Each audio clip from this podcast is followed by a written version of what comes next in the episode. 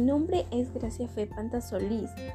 Les doy un saludo cordial a todos los que me están oyendo o sintonizando desde cualquier punto donde se encuentren.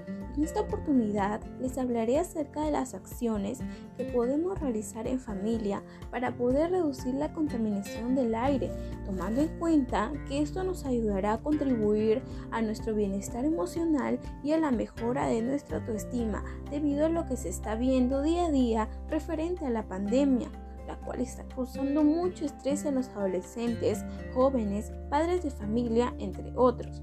Es por eso que daré algunas pautas para que les sirva de apoyo.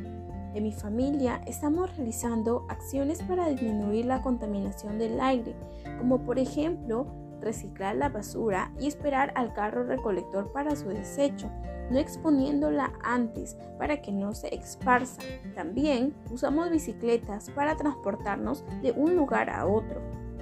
Suspendemos el uso de químicos ya que estos dañan a nuestro planeta y a nosotros por cuanto pueden afectar a nuestra salud ya que, somos, ya que son muy fuertes.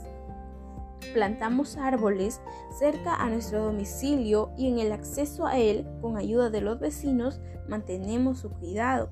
Realizamos afiches acerca de la importancia del cuidado de nuestro aire, promoviendo asimismo su cuidado y no usamos productos con aerosol.